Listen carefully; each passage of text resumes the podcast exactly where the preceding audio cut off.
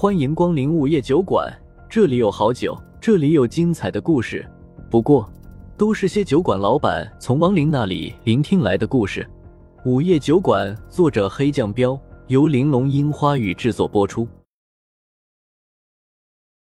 第三十七章，地狱之门。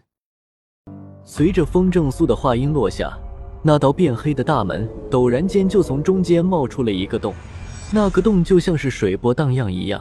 逐渐变大，眨眼间就变成了一个可以容纳人通过的大洞。洞内深不见底，仿佛是一口能吞噬一切的深渊。隐隐中还能听到一些恐怖的嚎叫声从里面传出来。你们，风正苏一步一步走到五个人皮恶魔身前，一手抓住其中一个家伙的脖子，都下，然后把他整个人都往黑色的大洞里一扔。地狱。接着再抓住下一个，用同样的动作将其丢进黑洞里。去吧！眨眼之间，五个人皮恶魔便全部被丢进了黑洞里面。地狱之门，关。紧接着，风正苏便伸出了右手，伸手成掌，然后缓缓旋转着比划了一个关门的姿势。黝黑的圆洞便缓缓的关上了。等到黑洞彻底消失，再度变成了白色大门。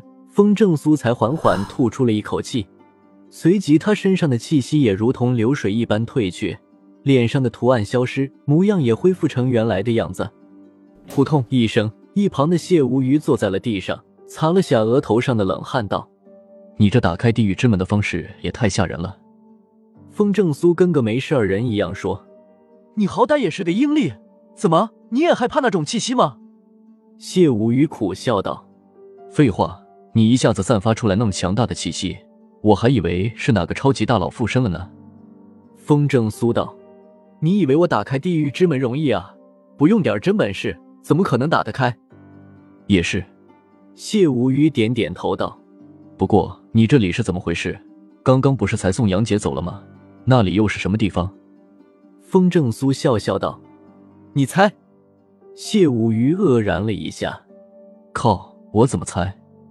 背阴山，风正苏缓缓道：“虽然这货以前老跟自己作对，但是他这次的行为无异于背叛了下面的大佬，阴里他肯定是当不成了，而且他还会受到惩罚，闹不好还会有危险。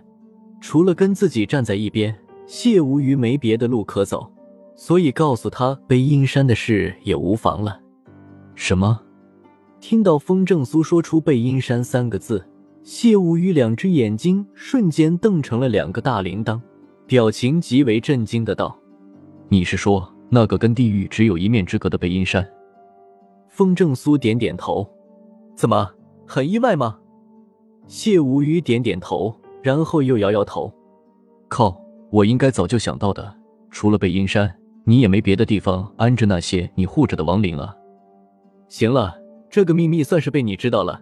不想被我灭口的话。你就表个态吧，风正苏摆摆手道。谢无鱼目光瞟向别处，装糊涂的问：“表啥态？装犊子是吧？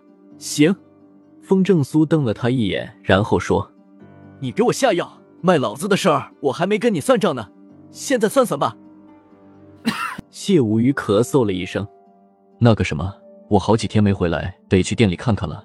嗯，估计花全都枯萎了，要赔一大笔钱呢。”我太难了，风正苏拦住他的去路，少扯淡，我手还痒痒呢。反正杨姐的事儿了了，没事干，要不咱们现在再过几招？瞧你这小心眼的劲儿，白姐那么大的美人，你看看都来给你当服务员了，你不知道感谢我就算了，还要恩将仇报，还讲不讲理了？谢无语眼睛一瞪道。风正苏冷哼了一声：“你坑我还有理了是吧？”嘿嘿。那你想怎么着吗？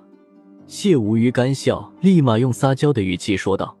听到他又学女人说话，风正苏忍不住起了一层鸡皮疙瘩，然后恶狠狠地看着他道：“你在恶心我，总有一天我会找人让你丫的菊花爆满山。”哼，算你狠。谢无鱼脸色一变，冷哼了一声道：“不就是想讹我吗？说吧，你到底想干啥？”风正苏冲他招招手。过来，离我近点儿。谢无鱼浑身一紧，你要干啥？让你过来就过来，少废话。风正苏眼睛一瞪，谢无虞愣了愣，一咬牙上前走了几步。你愿意干啥就干啥吧，反正白姐的事凑着今天也了了，以后谁再提谁小狗。行。风正苏咧嘴一笑，我让你坑我，我让你坑我，让你下药。说着，他便咬着牙，狠狠给谢无虞来了一顿连续脑瓜崩。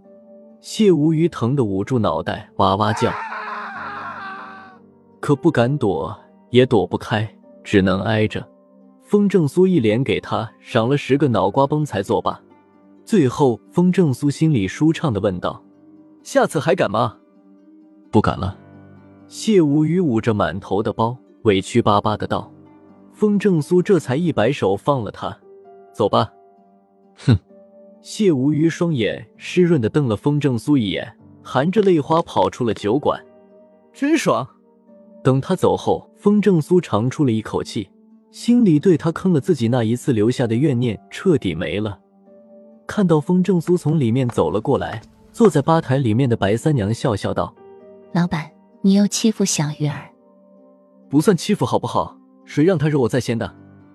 风正苏无辜的摊摊手道。白三娘捂嘴轻笑，还不是为了上次你被我睡的那点小事，都过去了吗？风正苏大汗，大姐可别乱说话，咱是清白的。白三娘看到他这副吃瘪的样子，就忍俊不禁。不过考虑到他刚刚做的事，就没再继续逗他。随即，他便转言问道：“接下来怎么办？”刚刚沉重的心情。其实，在跟谢无虞互怼的时候，就已经恢复的差不多了。听到白三娘说起正事，风正苏立马有些严肃的道：“准备迎战呗。杨姐的事情不小，肯定瞒不过去。她和谢无虞这次的所作所为，无异于明目张胆的破坏了音律。特别是谢无虞，他以前可是按音律办事的模范，结果出了这么一档子事，下面的大佬指定不会坐视不理。估计用不了多久。”就应该派人来找谢无虞了。谢无虞本身是一等阴历，来惩罚他的家伙，至少也会是个黄字号的阴差。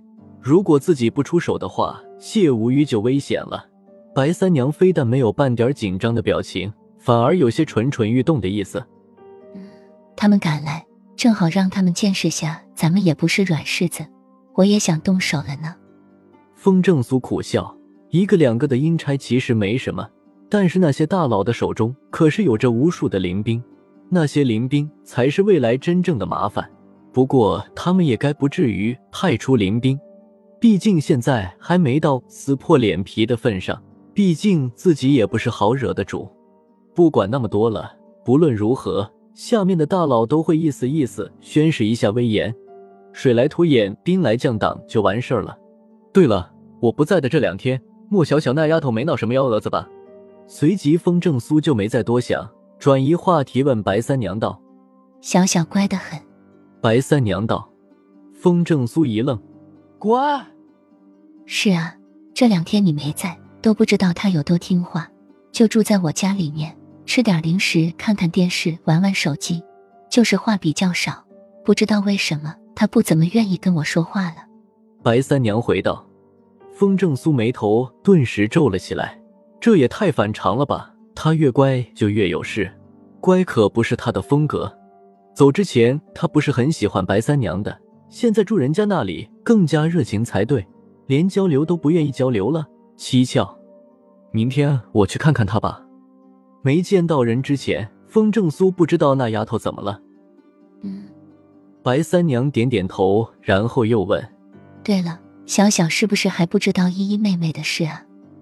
风正苏点点头，她就是个普通的任性小女孩。依依的事情告诉她，她不信也接受不了的。那可不一定，我觉得小小可不像普通的女孩子。白三娘持不同的意见道。风正苏反问：“哪里不普通了？”白三娘想了想问：“小小以前回家吗？”风正苏想了想道：“她住校，平时基本不回家。我跟依依没结婚以前的情况。”就不清楚了。我觉得小小可能是知道了什么，不然他为什么不回家呢？白三娘道。风正苏想了想，有这种可能。但也许是家里的环境让他不舒服。毕竟依依在家的话，整个家里都是阴飕飕的，普通人都会觉得别扭。嗯，我也没别的意思，就是感觉小小有什么心事，你这当姐夫的可得把她照顾好。放心吧，白姐，明天我就去看看。等解决了叶家的事，就让他回家一趟。风正苏点点头道：“白三娘说，提起叶家，我倒是知道他们这两天在忙什么。”风正苏笑着说：“应该是在四处请道士和尚吧？算算日子，那叶凡应该已经遭到阴灵的反噬了。”是啊，白三娘点头道：“嗯。”忽然感觉到门外又有人朝小酒馆这里走了过来。风正苏立马神色一凝，变得严肃了起来。